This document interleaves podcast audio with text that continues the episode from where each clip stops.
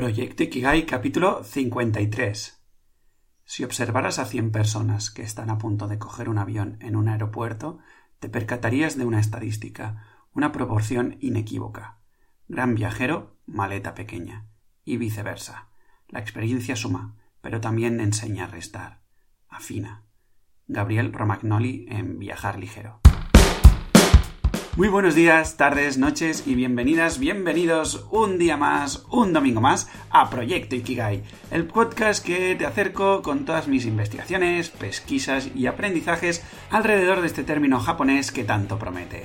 Un lugar con el que me gustaría inspirarte para que cojas confianza y te atrevas a andar hacia el encuentro de tu propio Ikigai y empieces a orientar tu vida hacia aquello por lo que vale la pena vivir. Antes de arrancar con el capítulo de hoy, me gustaría recordarte una cosa, y es que estamos de celebración por el cumplimiento de un año del podcast, ya sabes, y bueno, estoy regalando 10 sesiones individuales de, mentoría para aquel que quiera y lo necesite. Y para ello, bueno, pues básicamente te tienes que inscribir en proyectoikigai.com barra cumple. Repito, proyectoikigai.com barra cumple. Verás allí un pequeño formulario que te pregunto pues cómo estás viviendo esto del podcast, cuál es tu momento y por qué te gustaría hacer la, mentoría. Y nada, con esos datos yo te pongo en el sorteo y esto, bueno, pues lo voy a mantener hasta mediados, finales de, este mes de mayo para que, eh, pues eso, a finales de mes, inicios del siguiente, eh, te pueda decir quiénes son los ganadores o las ganadoras de este pequeño concurso. Ahora ya sí, soy Javi Vidal, tu guía en este viaje explorador, y ya sin más dilación, ¡empezamos! Estaba yo pensando, ahora que empezábamos la, segunda temporada del podcast, ¿no? Pues eso, estaba un poco pensando en, qué traerte hoy como primer capítulo de esta, de esta nueva temporada. Una segunda temporada que entre tú y yo no sé dónde nos llevará, no te creas, o sea, no sé si pues estaremos de aquí un año cumpliendo el segundo aniversario del podcast o si por el camino habrán habido turbulencias y se habrá ido eh, quedando el podcast en nada o vete a saber, ¿no? Pero bueno, la realidad es que aquí estamos y es cierto que hace un par de capítulos te dije que estoy preparando un monográfico sobre el sueño y cómo, bueno, pues el descanso y cómo mejorar este aspecto en nuestra vida, ¿no? Pero entre tú y yo, no me parecía del todo acertado eh, traerte eh, este capítulo y mandarte a dormir en el primer capítulo de la nueva temporada. Así que bueno, em, para evitar que te duermas ya conmigo, em, se me ha ocurrido que podría traerte y explicarte el porqué del nombre de Proyecto Ikigai y el porqué del logo de, bueno, pues de este proyecto, ¿no? Pero claro, sé que mm, este tipo de cosas pues te puede aburrir un poco. ¿Por qué? Porque al fin y al cabo, mm, si estás escuchando este podcast es porque, bueno, pues por lo que digo al inicio, ¿no? Porque te interesa acercarte hacia tu Ikigai y te interesa eh, pues dar tus primeros pasos en el encuentro de aquello por lo que vale la pena vivir, ¿no? Y bueno, pues embarcarte en esto de explicarte, bueno, pues que si Proyecto Ikigai por qué, el logo por qué y tal, pues mm, iba a ser un buen tostonazo. Y entonces, bueno, se me ha ocurrido que ya que te voy a meter un tostonazo con este nombre y el logo, eh, pues que tenía que buscar una manera de ligarlo con lo que nos interesa a todos, ¿no? Y con lo que nos interesa a todos, en verdad, es poder vivir mejor, ¿no? O aumentar nuestra calidad de vida y estar más conectados con nosotros mismos. Y aquí es donde entra en juego una frase que me dijo mi profesor de acompañamiento filosófico, Nacho, que dijo algo así como que em, voy, como siempre, voy a usar una voz ficticia Desarrollo personal o crecimiento personal me parece un mal nombre. No venimos a crecer. En realidad venimos a decrecer. Venimos a desnudarnos o a aceptar lo que somos. El autoconocimiento es un reconocimiento o un aceptar la capacidad de acercarme a la vulnerabilidad. poder acercar a la persona a saber ser vulnerable y a sostener esta vulnerabilidad y aceptarla porque en ella es donde realmente somos humanos. no es que Nacho tenga esta voz, ni mucho menos, pero bueno, déjame recuperar un poco eh, mi tono de voz normal, porque a veces cuando hago estas voces, no te lo creerás, pero me mareo, me mareo un poco. en fin, al lío. Cuando Nacho me expuso este punto, aparte de babear por la belleza que sentía en sus palabras, me provocó una gran duda. Ya sabes, si has escuchado algún capítulo anterior, que cuando tenemos dudas o cuando queremos acabar de ajustar lo que vivimos, Siempre os recomiendo que miremos qué sucede en la naturaleza o en su defecto en los animales y en los niños pequeños, que eh, viene a ser la naturaleza expresada en otra, en otra forma, ¿vale? Em, el caso es que yo al hacer esto me nació una duda mm, evidente, ¿no? Que es que para mí la naturaleza sí que está diseñada para crecer, ¿no? Es decir, si tomamos una semilla, su objetivo, por poner una palabra, es crecer, ¿no? Es, convertirse en ese árbol o en la flor que haya en su potencial de esa semilla, ¿no? Y aquí mi profe eh, me expuso la mirada de Aristóteles. Me dijo que según él, Aristóteles, la semilla está aquí para realizarse, es decir, para hacerse real. Y hacerse real, eh, según Aristóteles, es desarrollar aquella capacidad más afín a cada especie. Es decir, en el caso de la semilla, eh, su capacidad más afín es convertirse en ese árbol, en esa flor, etc. Y para Aristóteles, aprovecho Nacho para contármelo, ¿no? La capacidad más afín al ser humano es la de contemplación, o dicho en palabras más modernas, sería eh, hacerse consciente. ¿Ok? Contenta por esta respuesta, pero con ganas de aclarar alguna duda más, seguí preguntando. bueno, ya veis que, me he convertido en mi clase, me he convertido en el preguntón de la clase, ¿ok?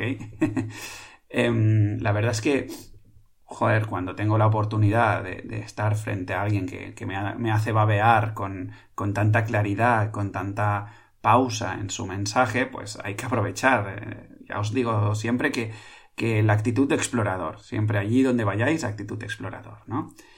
El caso es que expuse em, que para mí, ¿no? Lo que yo había vivido es que mm, en la vida, ¿no? Daba la sensación que en esta búsqueda, ¿no? De, de, mm, de reconectar o de vivir con nuestros anhelos, siempre la vida como que nos ponía obstáculos que eh, pues yo tenía la sensación de, que estaban ahí para, para, superarlos y así crecer, ¿no? Es decir, en mi mente estaba como esta idea de que la superación de obstáculos yo ganaba algo. Por ponerte un ejemplo, ¿no? En una ruptura de pareja o, o en un despido, me da igual, en cualquiera de estos dos casos, ¿no? El caso es que cuando la vida te, confronta a esta ruptura o a este despido, yo mm, tenía en mi mente que, al superar esta situación, este obstáculo, por llamarlo de alguna manera, ¿no?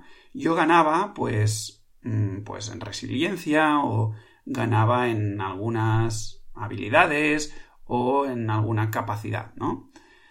El caso es que yo mm, mentalmente me daba la sensación como que llenaba mi mochila de habilidades y de capacidades o de herramientas para vivir ¿no? una vida mm, mejor. De manera que si en el futuro se me presentaba una nueva situación parecida a, a la que ya había vivido, pues cogía mi mochila, buscaba qué herramienta necesitaba y qué herramienta me había servido en el pasado, la aplicaba y chimpum, pa'lante, ¿no? Pero una vez más, la respuesta de Nacho me abrió un mundo, un mundo enorme, la verdad. Nacho me, hizo ver que mm, este crecimiento no se daba por una adquisición de nada, sino que ante un obstáculo de la vida, lo que yo hacía es dejar algo de mí en ello y que por eso soy capaz de superar esa situación. Es decir, vamos a, revisar todo esto, ¿ok? Cuando la vida me ofrece una complicación, por decir algo, ¿vale? Una situación que, que, bueno, llamémosle desagradable, por decirlo de alguna manera, ¿vale? Lo que sucede es que en esa realidad está cuestionando mi forma de ser y de vivir en ese momento. ¿Vale? Como te habrás dado cuenta, o espero que te hayas dado cuenta, ah, la realidad es mucho más grande que mi forma de ser. ¿Vale? Entonces, ante esta situación, lo que me está planteando la vida, lo que se me está planteando, es una posibilidad o bien de quedarme como estoy viviendo la realidad como hasta ahora, o bien de revisar mi manera de vivir para soltar un modelo, unas creencias y así ampliar mi manera de relacionarme con esta realidad. Vayamos a algo más gráfico. No sé si eres de, mi quinta, ¿vale? Pero bueno, en mi, en mi época, digamos, de, niñez, había unos libros que se llamaba eh, ¿Dónde está Wally? Eh, o creo que en, otras tierras se llama eh, Encuentra Waldo o algo así, ¿no? Era, para que te hagas una idea, si no lo conoces, era un personaje así larguirucho, alto, delgado y tal, vestido con un jersey a rayas rojas y, blancas, mm, con un gorro a juego. Parece que tenía los pantalones azules, si no recuerdo mal, no, lo recuerdo mucho esto ahora. Y llevaba pues una mochila eh, muy grande al inicio de, las páginas, ¿no? Y entonces, bueno, se presentaba un dibujo mm, a doble página con muchísimos personajes, em, y bueno, con muchas personas, muchas situaciones y tal. Y en algún lugar de esa, de, esa página se encontraba Wally. Y básicamente tenías que encontrarle y ya está. Lo que sucedía es que a medida que ibas pasando eh, las páginas, resulta que Wally y no solo tenías que buscarlo, sino que, te, va, te, ibas dando cuenta de que Wally iba perdiendo la mochila cada vez que iba superando eh, cada una de las páginas, ¿no? Y al final em, los autores aprovechaban para alargar un poco más el juego y te hacían buscar en cada una de las páginas lo que Wally había perdido. Pues que si la mochila, que si el bastón, que si un calcetín, que si el gorro, que si las gafas, etcétera, etcétera. ¿Vale? Total, que mm, con este ejemplo así mm, muy gráfico, lo que te quiero transmitir es que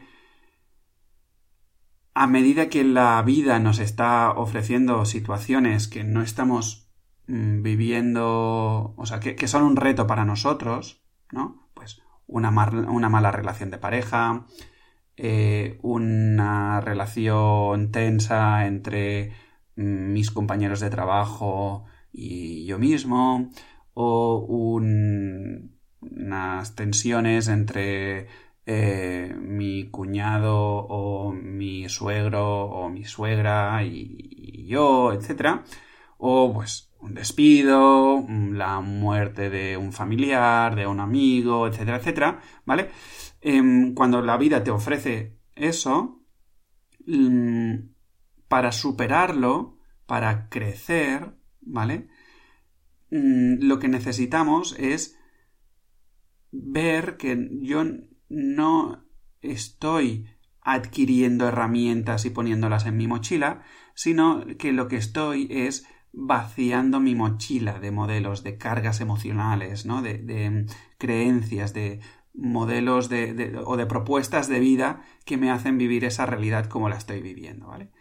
Y esto liga la perfección con la frase de inicio, que, la vuelvo, aprovecho para, para repetirla, ¿no? Que decía, si observaras a cien personas que están a punto de coger un avión en un aeropuerto, te percatarías de una estadística, una proporción inequívoca.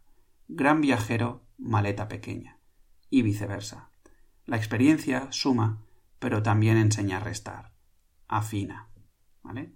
Lo que nos invita a esta frase es que un gran viajero, ¿no? Aquel o aquella persona que ha vivido mucho, em, va teniendo una mochila cada vez más pequeña, porque se libera de y si no sé qué, y si no sé cuántos, o se libera de, de esa carga emocional de sus padres, de ese modelo que le hacía vivir el éxito de una manera o ese patrón que yo estoy viviendo en el trabajo, etcétera, etcétera, ¿no? Lo que pasa que todo esto que te estoy adelantando me recordaba Nacho que es algo que, mm, vamos a vivir o vamos a, experimentar en, tercero del curso y que, como ves, estoy en el primer año y por lo tanto aún me queda ah, mucho que explorar, querido explorador. Total, que bueno, ahora quería entrar en cómo llenamos la mochila, ¿no? En cómo se forma toda esta mochila porque me parece interesante entender cómo llenamos esta mochila para ver cuáles son nuestras posibilidades para irla vaciando, ¿no? Y aquí pues iba a hablar un poco de eh, la identidad, de mi ideal y de ver la relación existente entre la seguridad y la libertad.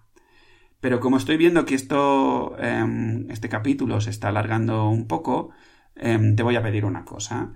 Si te parece interesante que em, entre en esta parte, ¿no? En, hablar un poco de cómo se construye la identidad, mm, cómo eso genera mi modelo ideal y todo esto que tiene que ver con la seguridad y la, libertad, mm, pues te pido que, que, me escribas, que me dejes un comentario en iVoox o que me escribas por Instagram en arroba proyecto barra baja ikigai ¿vale? Y aprovechemos para conversar. Yo lo que me gustaría muchísimo en, esta segunda temporada es mm, animaros a pasar a la acción, animaros a, a, conversar conmigo, a conversar con toda la comunidad y generar, em, pues eso sí, una tribu, ¿no? Que nos permita entre todos investigar sobre todo esto de Ikigai, em, de aquello que vale la pena vivir, y cuáles son cada una de nuestras, bueno, mm, pesquisas, investigaciones y demás, ¿vale? Em, así que, bueno, si, te apetece, pues me escribes. me gustaría derivarlo a Instagram porque creo que es una buena manera de, de, conversar así, de, yo escucharte a ti y darte algún tipo de, tips. Pero si no es por Instagram, bueno, yo estoy abierto a cualquier tipo de, canal, ¿vale? Y ahora me gustaría pasar a, lo que realmente mm, quería explicarte un poco de por qué el nombre del proyecto, el logo y, todo esto, ¿no? Porque lo que te he traído en estos 16 minutos, digamos, mm, era una excusa para, hablarte un poco de esto, ¿no? El caso es que, bueno, em, he estado dudando mucho, ¿no? De por qué llamarle proyecto Ikigai porque da la sensación de que es algo que nunca acaba de arrancar, pero a la vez está, tiene una doble lectura, ¿no? Y es que la parte de proyecto eh, me vincula a mí con que siempre estoy aprendiendo, que siempre está en construcción precisamente, ¿no? Y bueno, en verdad lo que te decía antes, ¿eh? Eh, estamos en deconstrucción, ¿no?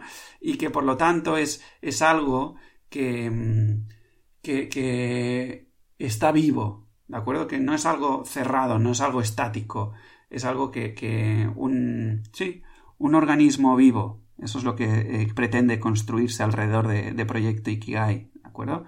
Y eso enlaza también con el logo. El logo, si te fijas, mm, tiene los cuatro círculos de, de, la imagen de Ikigai, ¿vale? Aquello de en que soy bueno, que me gusta, que necesita el mundo y cómo me pueden pagar, ¿vale? Pero originalmente los círculos de Ikigai mm, son círculos cerrados. Y yo los he dejado como círculos abiertos. ¿Por qué? Precisamente por, por esto, porque, porque por la carga infinita que supone un círculo no cerrado, ¿vale?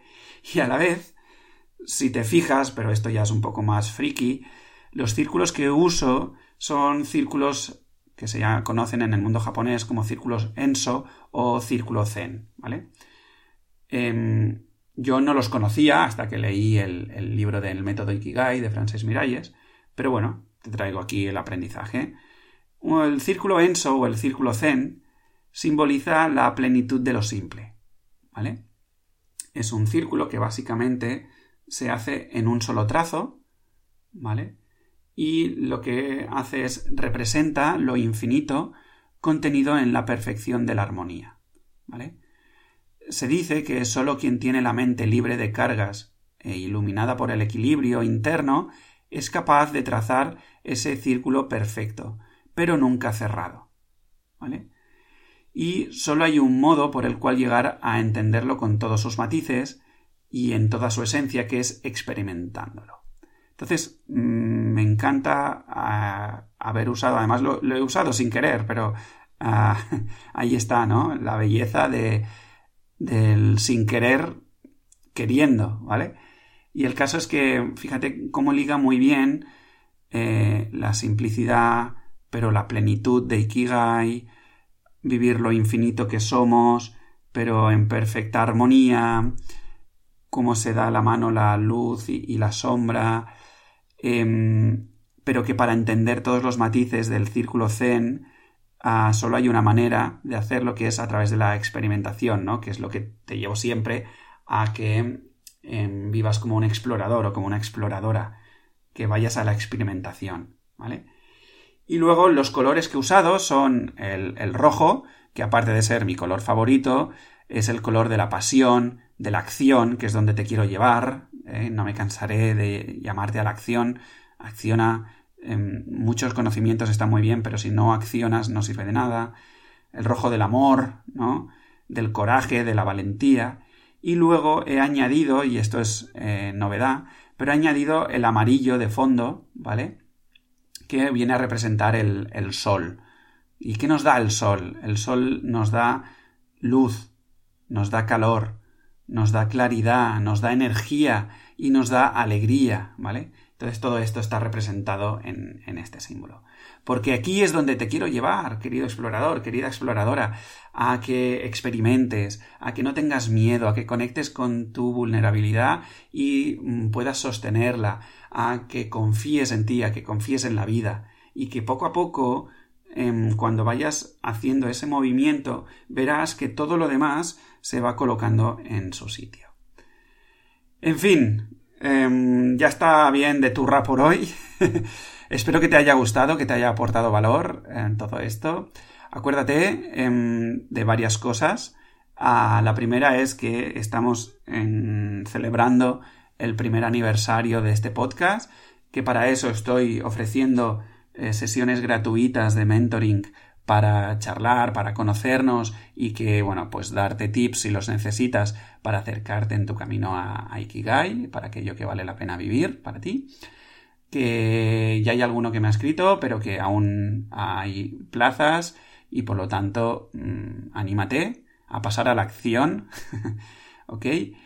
Que si te apetece que profundice en todo el tema de cómo llenamos la mochila, el tema de cómo se construye la identidad, la personalidad, el ideal y todo esto, pues que me puedes escribir por cualquiera de los canales, eh, ya sea el canal de podcast, en iVoox, me dejas comentario o me escribes por privado en Instagram arroba proyecto-ikigai o si tienes mi móvil pues me escribes por el móvil o qué más, qué más. Se me ocurre también que puedes ir a la web proyectoikigai.com barra contactar, ¿vale?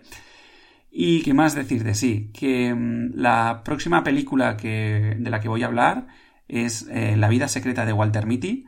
No sé si será la semana que viene o si la semana que viene te traeré lo de lo de dormir, mm, ya veré un poco cómo me vaya sintiendo y tal, ¿vale? Pero bueno, aprovecha para verla, es una peli maravillosa, me encanta, una banda sonora excepcional. Le tengo que agradecer a mi pareja Raquel desde aquí, un beso, cariño.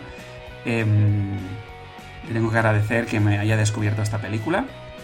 Y nada, ya sin más dilación, muchas gracias por tus comentarios, por tus estrellitas en iTunes, y por suscribirte en Spotify.